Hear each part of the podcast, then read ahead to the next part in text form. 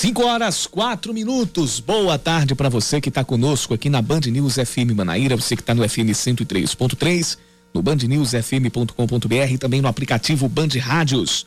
Estamos começando mais um Band News Manaíra, segunda edição. Agora, oficialmente, para todos os efeitos, já é pós-carnaval, já estamos realmente com dia, dias é, 100% úteis porém entrando, lembrando 2020, numa esteira de grande preocupação com uma nova onda de contaminações pela Covid-19 e justamente após o carnaval, que foi quando começou a parar tudo aqui no Brasil, quando a gente começou a ter os primeiros casos, quando teve o primeiro caso na Paraíba é, e quando foram tomadas as primeiras medidas restritivas. A gente traz isso e outros assuntos, traz essa preocupação com a, a, a o, o, aumento de casos, o aumento de internações, preocupação também em relação à vacinação contra a Covid-19 e vários outros assuntos na edição de hoje.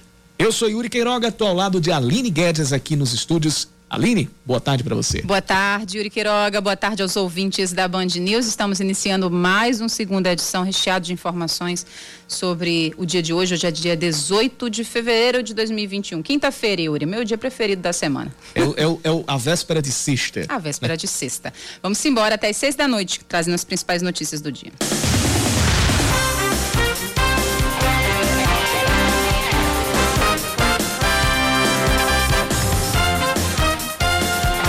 Líderes religiosos se reúnem com o prefeito Cícero Lucena e o secretário de Saúde Fábio Rocha para discutir medidas conjuntas de enfrentamento ao coronavírus e para, entre aspas, passar a borracha em uma polêmica que surgiu nesta semana, mais precisamente ontem. Em entrevista a uma emissora de TV, Fábio Rocha defendeu prisão para quem causasse aglomerações em templos e chegou a dizer que os cultos seriam atos de euforia pedindo a Covid-19. Após a reunião de hoje, Fábio disse que a frase foi infeliz, mas foi provocada pela pressão do momento. Já o prefeito disse que a situação, abre aspas, deu a oportunidade de conversar com os setores religiosos no sentido de compreender a importância de preservar a vida e de que essa é uma obrigação de todos. Fecha aspas. A gente vai trazer mais informações sobre essa polêmica e essa reunião para apaziguar os ânimos ainda neste jornal. O governo do estado pede ao Ministério da Saúde que envie mais 100 respiradores para atender a pacientes internados com a Covid-19. Também foi feito um pedido de habilitação de novos leitos de UTI em hospitais de várias regiões da Paraíba para ampliar a rede de atendimento. Ontem, o governador João Azevedo participou de uma reunião com outros governadores e o ministro da Saúde, general Eduardo Pazuello. O ministro garantiu que vai enviar o planejamento da imunização referente aos meses de fevereiro e março para os estados.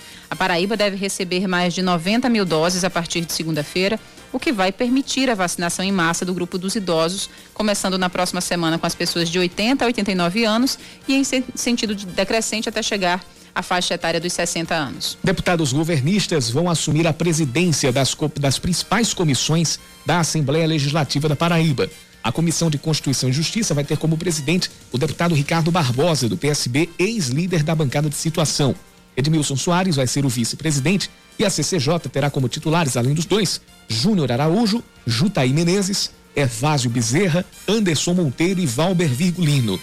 Ricardo Barbosa também vai ser o vice-presidente da Comissão de Orçamento, que será comandada pelo deputado Branco Mendes. Buba Germano, Wilson Filho, Júnior Araújo, Tová Corrêa Lima e Camila Toscano serão os titulares desta comissão. A quartinha, não é a quarta de café, não, Yuri. Não é a quartinha de água também, não. é a quarta alta de preços dos combustíveis nas refinarias, anunciada hoje pela Petrobras. Mas, rapaz, não para de subir. O preço da gasolina vai subir para R$ 2,48. Mas não é R$ 2,48 na bomba, não. É lá na refinaria. É lá na refinaria, viu? Na primeira parte da, de todo o processo. Isso significa uma alta de 23 centavos em relação ao preço praticado desde o início do mês. Já o, diesel também nas refinarias vai subir para 2,58, uma alta de 34 centavos. Os reajustes valem a partir de amanhã. Segundo a Petrobras, as altas servem para alinhar os preços com o que é praticado no mercado internacional e diminuir os riscos de desabastecimento. Nesta segunda, o barril de petróleo atingiu o maior preço em mais de um ano por causa do medo de tensões no Oriente Médio e da expectativa de que a vacinação contra a Covid-19 aumente a demanda por combustíveis. Ou seja, estamos longe, longe, longe de um cenário favorável para andar, para andar de carro. Andar a pé, claro que não, mas é, para andar de carro e até para andar de ônibus, porque como a alta também pega no diesel, então isso impacta diretamente no transporte coletivo, impacta no transporte coletivo público e também no privado. Olha, cada vez mais a aviação Canela está se tornando a, a mais viável. É verdade, Yuri. Vamos falar de esportes, vamos falar de futebol. O 13 enfrenta o América de Natal logo mais às 7 da noite, no segundo amistoso da pré-temporada, visando a estreia na Copa do Nordeste. O jogo está marcado para o Estádio Amigão, em Campina Grande. No último sábado, o Galo perdeu por 2 a 1 para o Globo, também jogando no Amigão. Este deve ser o último jogo de preparação para a temporada. No outro sábado, o 13 enfrenta o CSA pela abertura do Nordestão, fora de casa, no estádio Rei Pelé, em Maceió.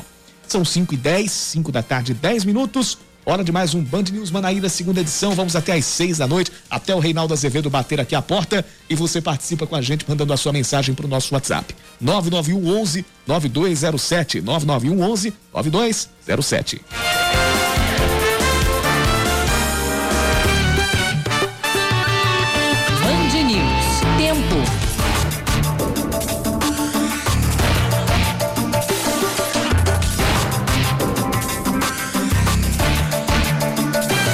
Aberto aqui por João Pessoa, temos poucas nuvens e as nuvens que tem.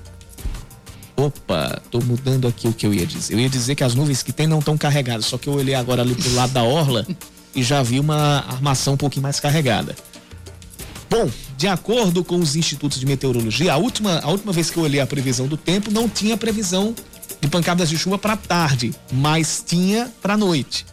Pelo que eu estou olhando agora, a previsão de chuva para a noite também esvaiu-se. Então o tempo deve ficar firme até o fim do dia. Hoje já fez 32 graus, agora a temperatura está na marca dos 29 e à noite os termômetros devem ficar nos 24 graus. Em Campina Grande, Yuri, a quinta-feira segue firme, é, muito sol nesse, nesse, nesse horário. Os termômetros estão marcando 28 graus, a máxima chegou aos 32 hoje. Tempo muito quente também em Campina. A mínima deve chegar aos 18 hoje à noite, na noite também, sem chuvas em Campina Grande.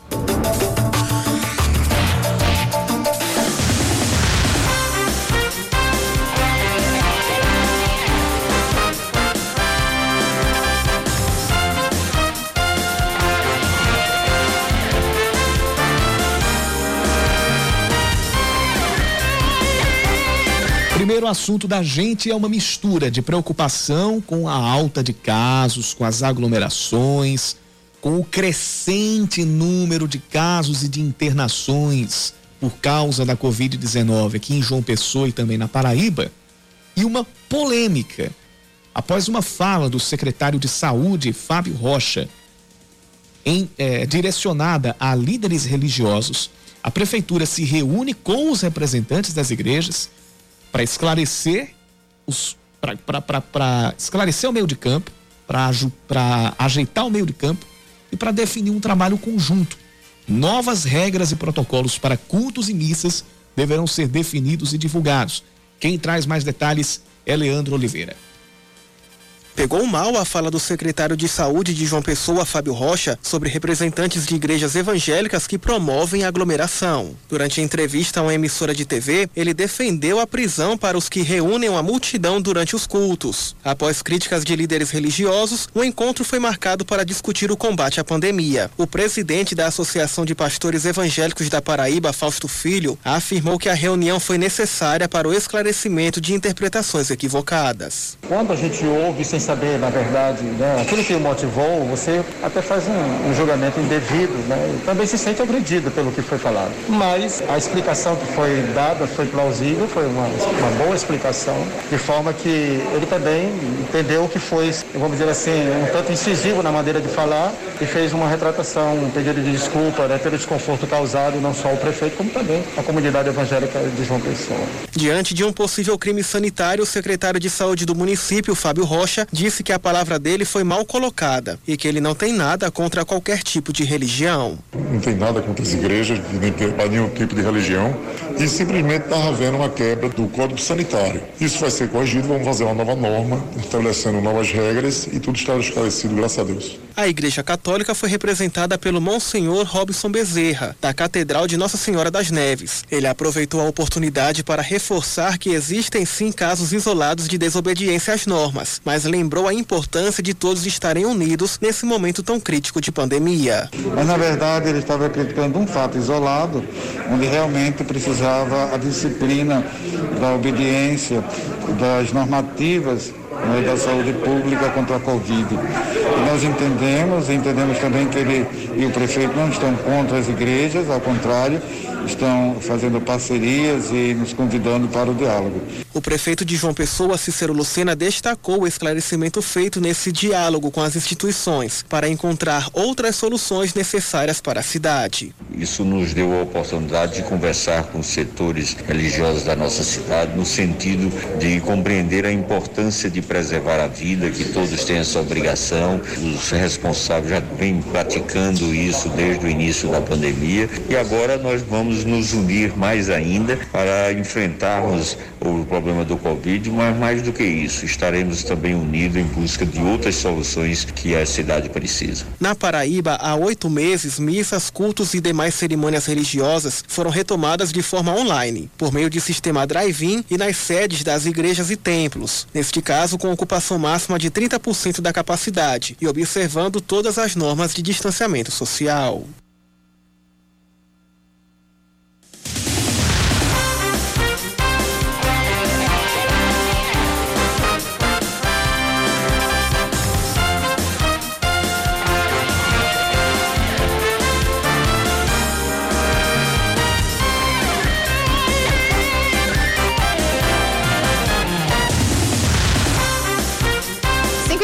Agora, Yuri, a gente destrincha mais a informação que a gente trouxe no início do jornal de que o governo paraibano solicitou cerca de 100 respiradores ao Ministério da Saúde. A gente vai diretamente para Brasília, onde está nossa correspondente Fernanda Martinelli.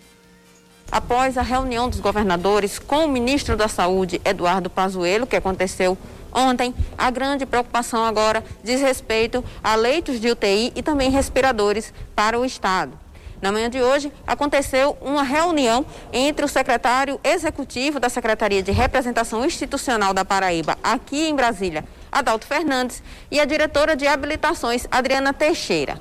Nessa ocasião, foi entregue um documento solicitando cerca de 100 respiradores para o Estado, em todas as regiões, e também habilitação de leitos de UTI que possam receber pacientes com Covid-19.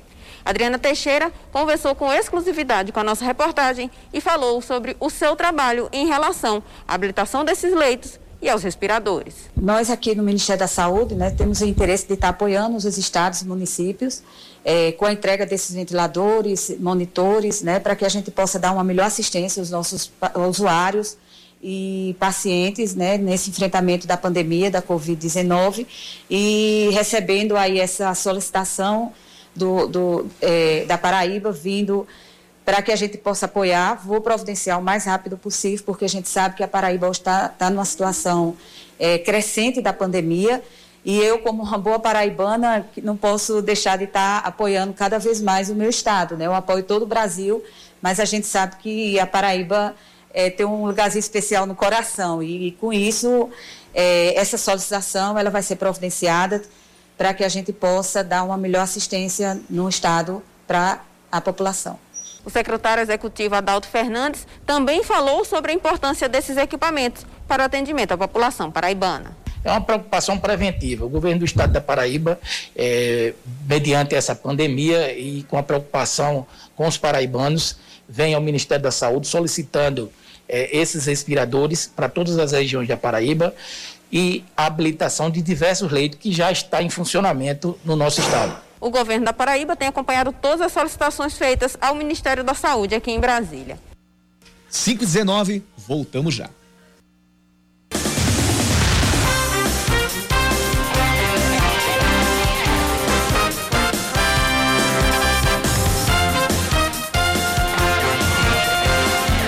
Estamos de volta às 5 da tarde, 21 minutos. Uma audiência de conciliação está prevista para amanhã, para alinhar as decisões da Justiça Federal sobre o prosseguimento da vacinação contra a Covid-19 em João Pessoa e no restante do estado.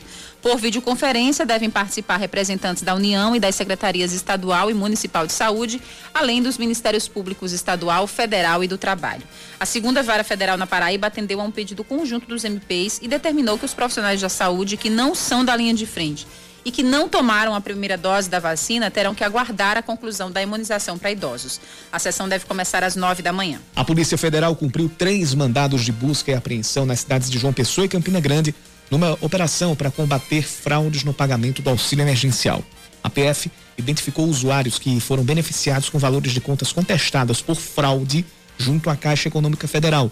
Os valores são utilizados para efetuar pagamentos de contas de água, luz, telefonia, pagamentos de boletos, transferências, saques e compras por meio eletrônico. Também foram cumpridos mandados em outros estados, como Minas Gerais e Tocantins. O presidente Jair Bolsonaro deve desembarcar amanhã em solo paraibano. Ele está sendo esperado para participar da inauguração de uma adutora na região de Sertania Sertânia, perdão, em Pernambuco, mas também deve aproveitar a viagem para visitar Campina Grande. Na cidade, Bolsonaro deve ser recepcionado pelo prefeito Bruno Cunha Lima e pelo ex-prefeito Romero Rodrigues. Ainda não se sabe o motivo do encontro, que ainda inclusive nem aparece na agenda oficial, mas o presidente já deu sinais de que apoiaria a candidatura de Romero Rodrigues ao governo do estado em 2022. Moacir Rodrigues, quando, quando foi eleito deputado estadual em 2018, foi eleito estando filiado ao partido ao, em, do então filiado Jair Bolsonaro, né, com o qual Bolsonaro concorreu e venceu as eleições de 2018. Moacir Rodrigues era filiado ao PSL àquela época. As sessões no plenário da Câmara de Vereadores de João Pessoa vão ser retomadas na próxima terça, de forma híbrida. Uma reunião da mesa diretora da casa definiu o calendário e a sessão vai ter a presença do prefeito Cícero Lucena. As sessões deliberativas vão acontecer às terças e quintas enquanto as reuniões de comissões vão ser às segundas e quartas. O presidente da Câmara, vereador Dinho do Avante, disse que o quadro vai ser reavaliado a cada 15 dias. O basquete Unifacis intensifica os treinos para uma nova sequência de três jogos pelo NBB 2020-2021. O primeiro será na quarta que vem contra o Caxias. Depois, na sexta, o adversário é o Pinheiros. E por último, os paraibanos enfrentam o Mogi no próximo domingo. O Unifacisa que vem na oitava posição na tabela de classificação do NBB 2020-2021, portanto, neste momento está se classificando para os playoffs.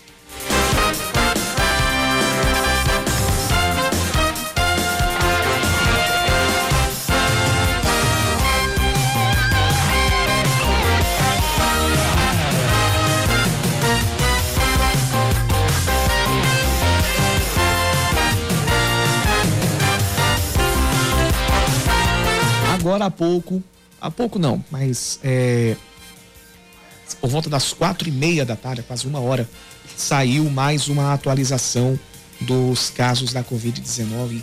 Como a gente está entrando em, em situação mais periclitante, em situação mais alarmante aqui no, no, no estado. Nós tivemos nas últimas 24 horas 1.331 novos casos da Covid-19 sendo confirmados pelo governo do estado, sendo 89 de pacientes internados. Então, fazendo aquele cálculo, a gente teve na terça-feira a média de um paciente internado a cada 36 minutos. É, com esses 89 pacientes, a gente teve ah, essa média chegando perto dessa, dessa desse, desse, desse índice da última terça-feira, mais uma vez. É, isso de acordo com a central de regula, com, com o centro de regulação estadual e também com os dados da Secretaria de Saúde do Estado. Já temos então 208.742 casos confirmados do início da pandemia até agora. E as, com as 18 mortes contabilizadas do balanço de ontem para hoje, incluindo 11 que foram nas últimas 24 horas, a gente já tem 4 mil. Uh, já tem 4, passou das 4.300 mortes. A gente já está com 4.306 óbitos confirmados.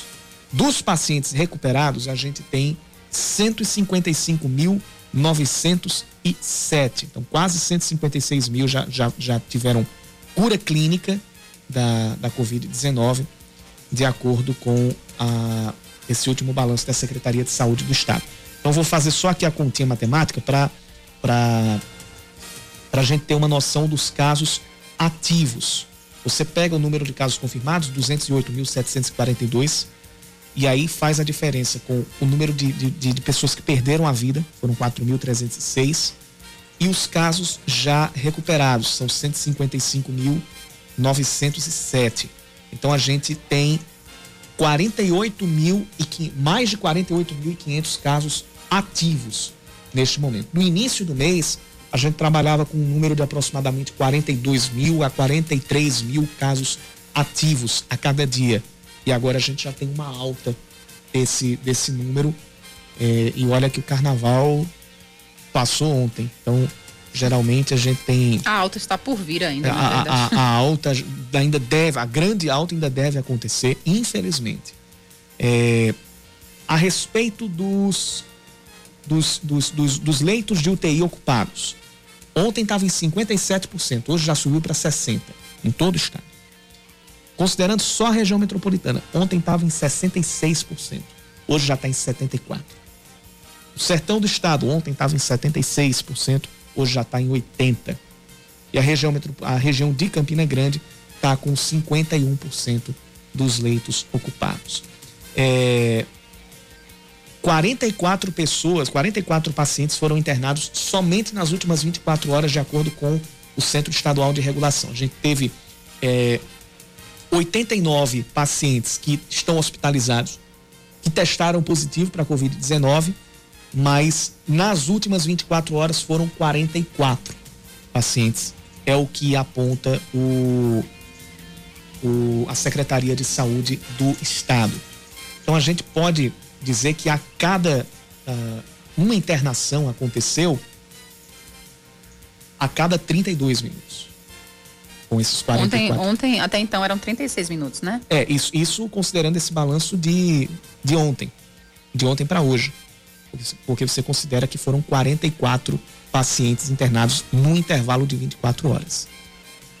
Sobre as doses que foram ah, Sobre as doses que foram, que foram aplicadas até agora, a gente tem 102.016, sendo 93.414 que tiveram a primeira dose e 8.602 pessoas que tiveram a segunda dose já aplicada. E aí vem outra preocupação, que é algo que já está acontecendo no Rio Grande do Norte.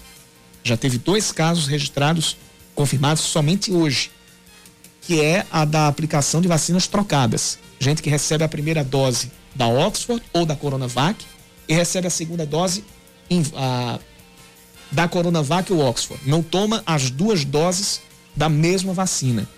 Duas pessoas lá no Rio Grande do Norte, dois, do, é, dois profissionais de saúde, aliás, duas profissionais de saúde, terminaram tomando a primeira dose sendo a vacina da Oxford em janeiro e agora, no período de carnaval, tomaram a dose da Coronavac, como sendo a segunda dose. Então, é, é algo também que desperta preocupação é, por causa da eficácia de uma chamada combinação de doses. Então, vamos ficar bastante atentos a isso.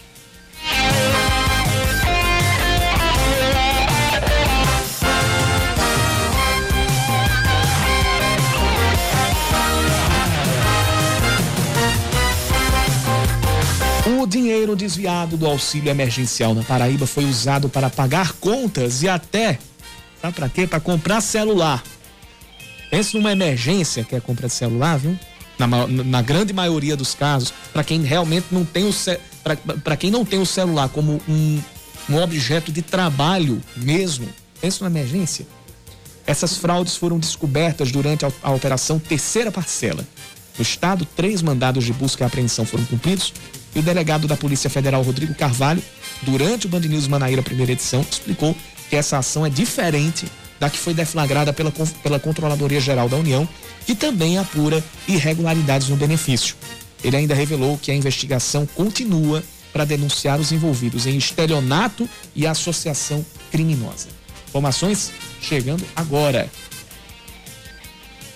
A informação era de que as pessoas, os investigados, usariam o dinheiro do auxílio para pagamento de contas. Que contas seriam essas? Explica pra gente, doutor Rodrigo, e como é que se originou essa, essa operação? Qual foi a gênese dessa operação? O trabalho de investigação dos desvios do auxílio emergencial, eles foram centralizados em Brasília. Existe uma unidade específica da Polícia Federal, que numa parceria com a Caixa Econômica Federal, vem atuando em todo o Brasil em busca de quadrilhas, de associações criminosas, que vêm se articulando para fraudar o auxílio emergencial. E um dos caminhos que a Polícia Federal conseguiu identificar foi que estavam utilizando a internet, utilizando práticas de crimes cibernéticos para poder ter acesso às contas, inclusive até fraudando algumas contas e dessa forma fazendo desvio dos recursos. Então tudo isso foi identificado pela Polícia Federal. As pessoas que estavam praticando esse tipo de crime foram também eh, identificadas, estão sendo investigadas e a razão da expedição dos mandados, que a Polícia Federal fez a representação, não só na Paraíba, em outros estados também. Então já é a terceira fase desse tipo de, de operação e outras fases virão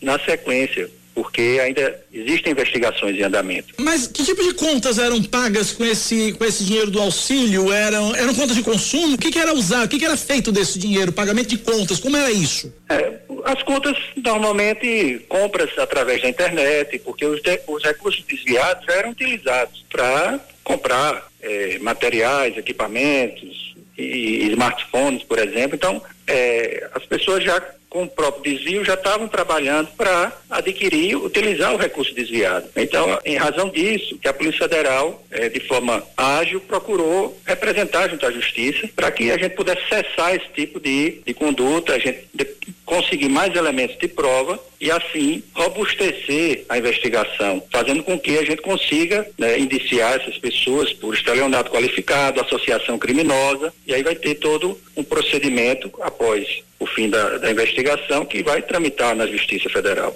É bom que se diga, doutor Rodrigo, que é diferente essa operação, essa, esse caso, esse ilícito aí de desvio de, recursos do auxílio emergencial é diferente daquele outra, daquela outra ocorrência que foi feita até um levantamento por parte da CGU de, de pessoas que receberam indevidamente. É diferente, no caso as pessoas, os investigados, ele, eles teriam de, invadido, digamos assim, as contas de, de beneficiários e desviado, surrupiado o dinheiro, é isso, né? É, inclusive, há uma possibilidade das pessoas ainda devolver os recursos. Então, não está sendo iniciada investigação nesse sentido, porque o próprio governo federal, pelo, pelo que a gente sabe, disponibiliza, é, inclusive, um portal exclusivo para isso, para que possam devolver os recursos aqueles que, de forma equivocada, achando que tinha direito e que mais na frente se verifica que não tinha direito, e devolver os recursos. Mas essas quadrilhas não, essas quadrilhas, essas associações, essas organizações criminosas, elas estão realmente praticando atos para retirar recursos de quem tem direito ou até aquele que teria direito, mas quando chega na Caixa Econômica já tem um benefício em nome dele, que é um, também uma modalidade é, que está sendo investigada nessas fraudes. A criatividade dos criminosos não tem limites. Doutor Rodrigo Carvalho, obrigado pela participação aqui na Band News FM. Um forte abraço, parabéns pelo trabalho.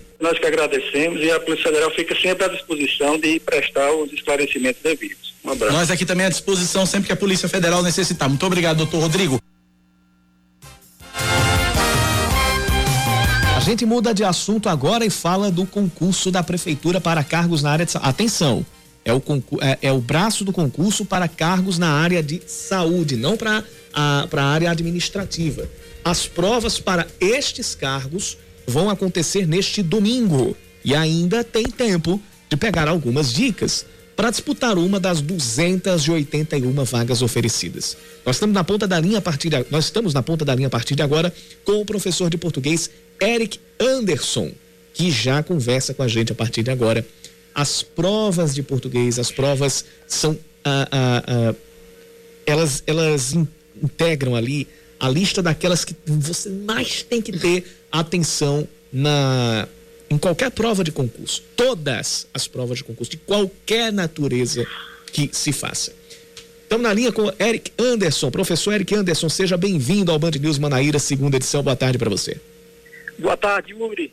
Boa tarde aos amigos ouvintes da Band News. Uma satisfação estar aqui com vocês para trazermos aí informações importantes, dicas e orientações para essa prova do domingo para a área de saúde e Prefeitura Municipal de João Pessoa.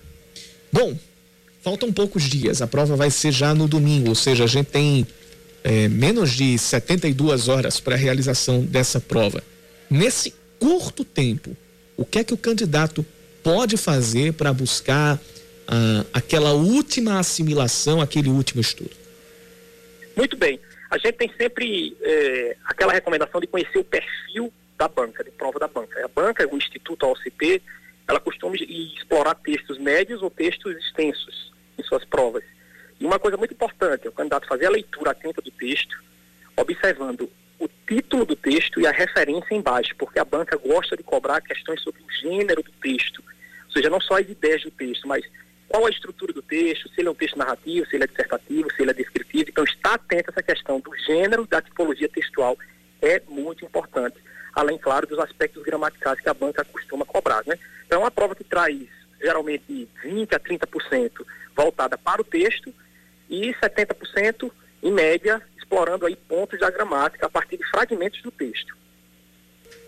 Professor Eric, é, a gente sabe que, principalmente nas provas de português, né, o, erros de interpretação, às vezes, né, do enunciado são bastante comuns e às vezes eliminam é, um candidato por uma bobagem, né? Às vezes prestar atenção, né, com mais, ter mais atenção no enunciado. Tem alguma técnica ou alguma dica que, que você dá aos candidatos em relação a isso, a, a evitar erros de interpretação nos enunciados das questões?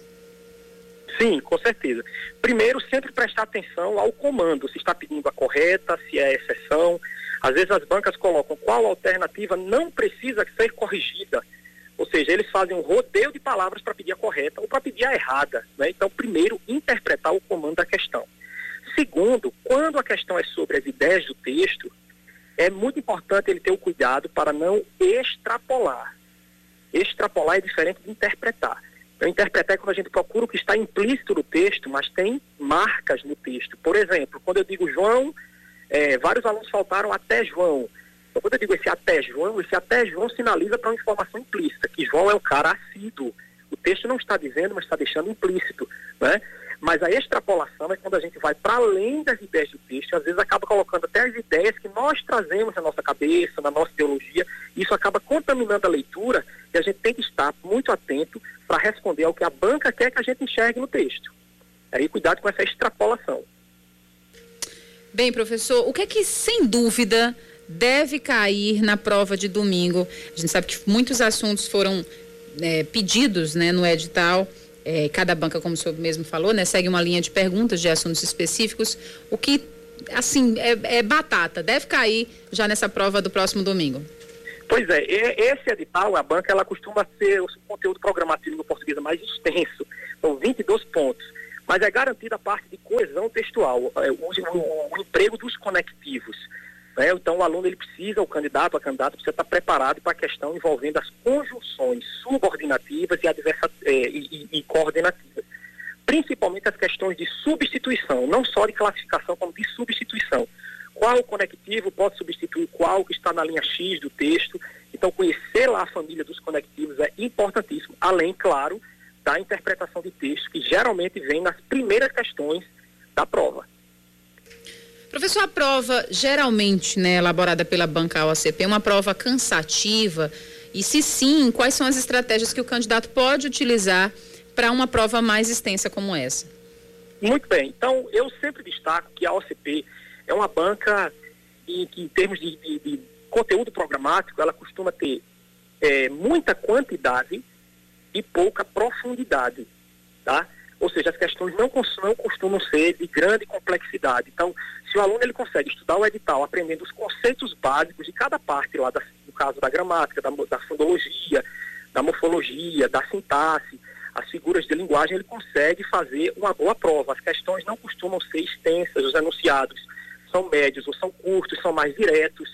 Né? As alternativas não têm, é, é, não tem muita, muita, muita extensão. Né? Então, assim, quem conseguiu é, bater aquele programa, ou pelo menos 80% lá da parte, de, e eu converso com professores de outras áreas, eles dizem que conhecimentos específicos costuma ser assim também. São aquelas questões bem diretas, que a gente olha e já reconhece. Quem estudou o conceito vai saber acertar, vai reconhecer o substantivo, o adjetivo, o sujeito da oração, o predicativo, o objeto direto. É isso. Tá aí, professor Eric Anderson, é, muito obrigada pela sua disponibilidade em conversar conosco. Boa sorte para todos os candidatos que estão nessa reta final, que vão né, disputar no próximo domingo uma vaga e tão sonhada para o concurso da Prefeitura de João Pessoa, pelo menos para os cargos na área de saúde que vão acontecer nesse domingo. Grande abraço, professor. Grande abraço, eu que agradeço, Aline. Um abração. 5h42, a gente volta daqui a pouquinho.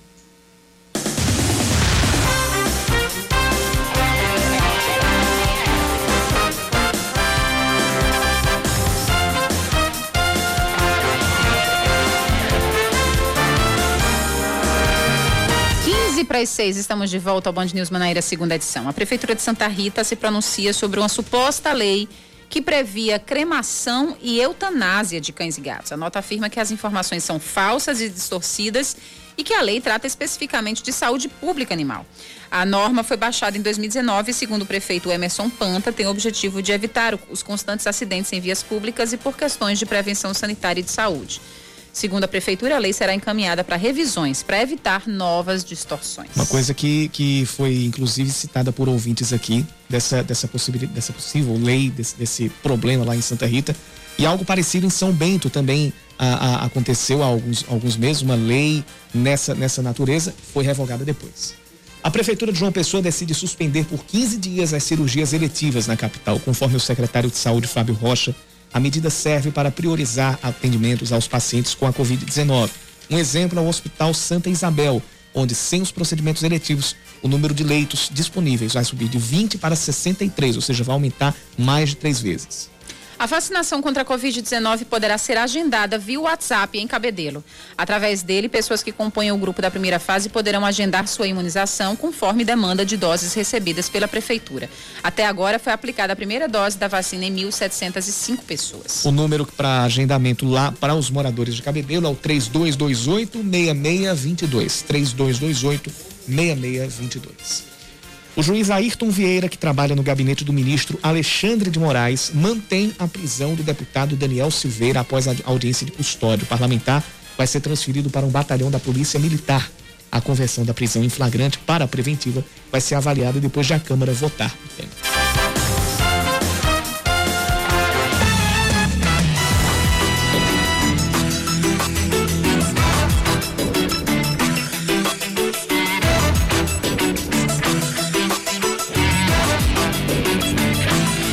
Representantes de bairros e comunidades aqui de João Pessoa se reuniram hoje à tarde para discutir as demandas da população que podem ser atendidas durante este ano.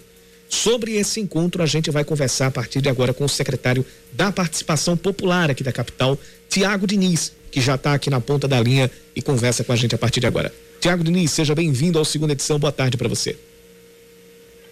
Muito boa tarde a todos os ouvintes da Band News, boa tarde Aline, boa tarde Yuri, prazer estar aqui uh, fazendo parte desse programa para a gente poder esclarecer exatamente esse nosso encontro de hoje e também as ações que estão sendo promovidas pela Secretaria eh, Executiva da Participação Popular, Prefeitura Municipal de João Pessoa.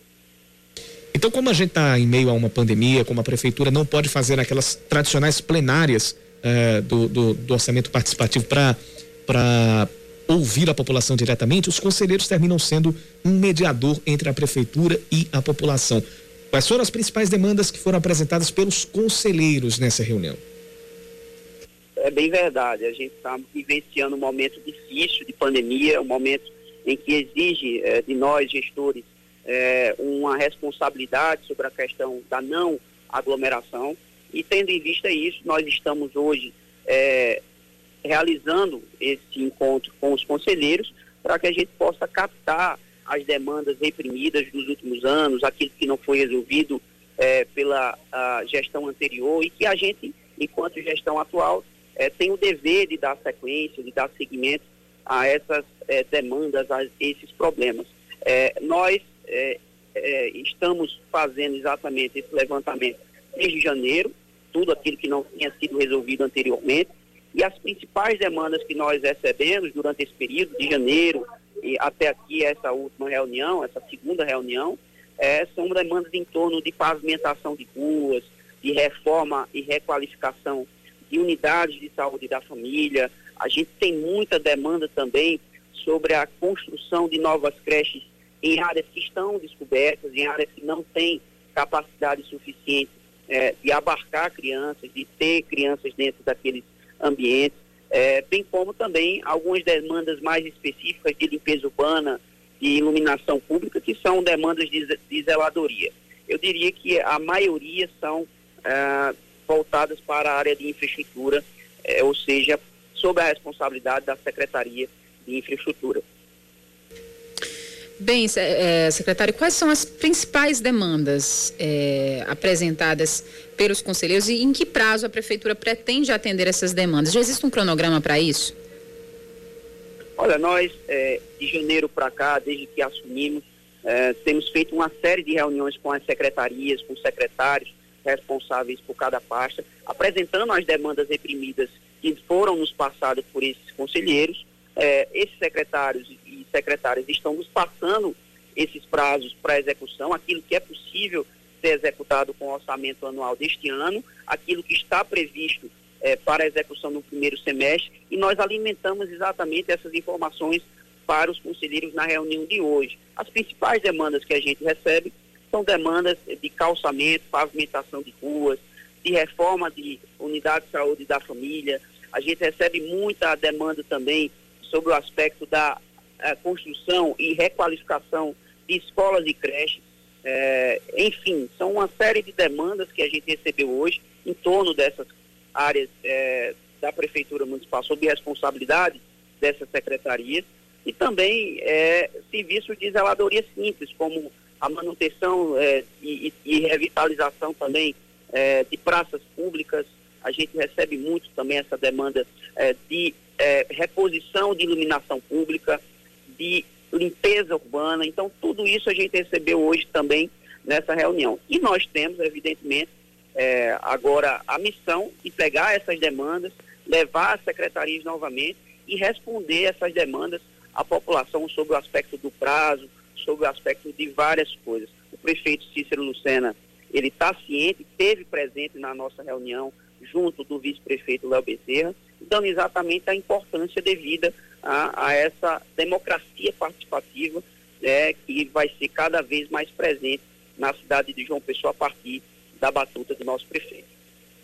Tiago, dentre tantas, é, tantas demandas, né, enfim, como foi um ano atípico, to, houve essa, né, essa demanda reprimida, como você bem salientou, mas sendo um, um grande número de, de demandas, algumas serão priorizadas pela secretaria, e se sim, é, de que forma, né? Qual vai ser o, o, o método para fazer essa análise? Sim, sem dúvida.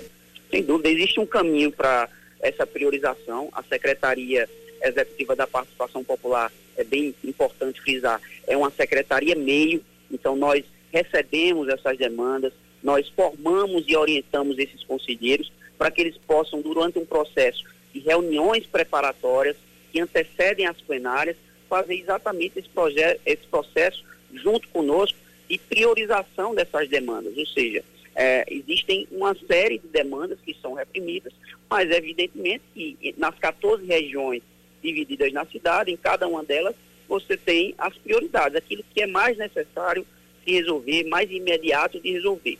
Então, todo esse processo acontece a partir de, um, de, um, de uma série de reuniões preparatórias, é, também de formação a gente vai focar muito esse ano na formação dos conselheiros, para eles entenderem como é que é o processo administrativo dentro de uma administração pública, como é que a gente pode entender melhor a LDO, a LOA, a, o PPA, tudo isso a gente vai fazer tendo em vista exatamente a qualidade, a qualificação dessas pessoas para que elas possam é, conseguir, diante das realidades locais, fazer uma priorização dessas demandas e que a prefeitura possa absorver, inserir no orçamento e resolvê-las para melhorar a qualidade de vida das pessoas. Bem, só para a gente concluir, secretário, eu queria que o senhor pincelasse sobre essas, essas formações é, inovadoras né, que serão iniciadas agora em março, de novos ciclos de participação popular com crianças, além de lideranças comunitárias, com crianças e jovens né, que vão formar grupos. Isso. De que forma que isso vai acontecer? Olha, Aline, é muito importante a sua pergunta. Nós temos um ciclo eh, da participação popular que vai dar início agora em março, esse ciclo vai dar início em março. A, a partir de março, nós temos uma série de reuniões preparatórias até o processo eleitoral é, de novos conselheiros, que será realizado em junho, e no segundo semestre nós iremos aplicar algumas novidades dentro da Secretaria da Participação Popular. A exemplo da manutenção é, do PPCA, que é a participação popular da criança e do adolescente. Na verdade, a gente vai nas escolas pegar aqueles representantes de turma e fazer uma plenária para que eles entendam melhor o que é a democracia participativa, a importância é, da execução da cidadania por parte dessas crianças e adolescentes, e também ouvir essas demandas mínimas que muitas vezes eles têm de um bebedouro que está um pouco alto, às vezes é uma, uma, uma sala que tem muita carteira quebrada, às vezes é um computador ou uma sala de informática que está mal estruturada. Então a gente vai fazer esse processo educativo exatamente começando da base, das crianças e do adolescente. E não só isso, como o gestor jovem mirim, nós vamos pegar esses alunos e levá-los para entender melhor de perto como é que funciona uma secretaria, como é que é o dia a dia de um prefeito.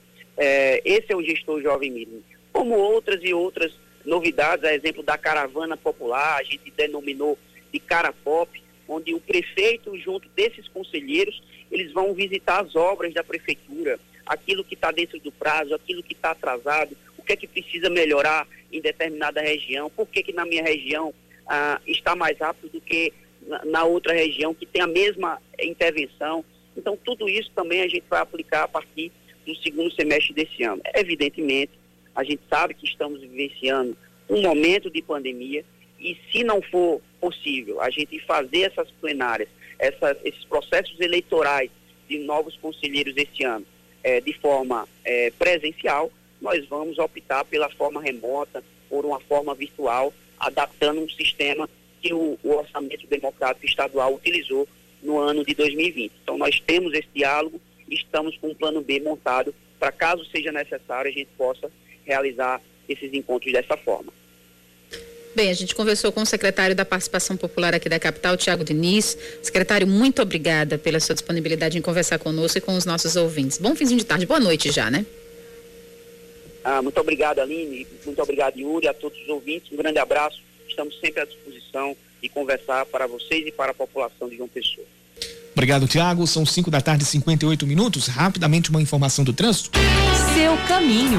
O ouvinte Henrique Medeiros de Manaíra está dizendo que a subida da Rui Carneiro no sentido centro, no caso, se é subida da Rui Carneiro, é o sentido centro, a, da subestação da Energisa até a Epitácio Pessoa. O trânsito está parado. Parado, parado. Mas algum acidente, Yuri? Nada a gente, que a gente aponte para isso. É, eu vou dar uma olhadinha aqui no, no no, no, no plantão da CEMOB, até agora não tem nenhuma informação sobre a causa dessa, dessa lentidão. Olhando aqui pelo mapa da CEMOB, vou, dar uma, vou, vou ver aqui o que está acontecendo lá pela Avenida Rui Carneiro. Vamos ver, a Epitácio Pessoa tá, a Epitácio já está com lentidão no sentido centro-praia. A partir da, da esquina da, da Carneiro, ali perto da Carneiro Nissan, é, até o semáforo ali com a, com a Rui Carneiro. Pronto, o ouvinte está corrigindo aqui. Na verdade, não é até Epitácio, não. É até a, até o Cedru. Não é até Epitácio. Depois tem um ponto ainda com trânsito mais pesado, de acordo com o mapa da CEMOB, que é na entrada daquela uh, daquela transversal para a BR-230, que aí já aí sim vai até Epitácio. Mas o trânsito mais complicado é até o Cedru, até a, a entrada ali para o Jardim Luna. A gente ainda não tem informação do, do que esteja causando essa esse engarrafamento. De acordo com ele, não tem acidente, não. Então é, é fluxo mesmo. Fluxo né? mesmo, da hora.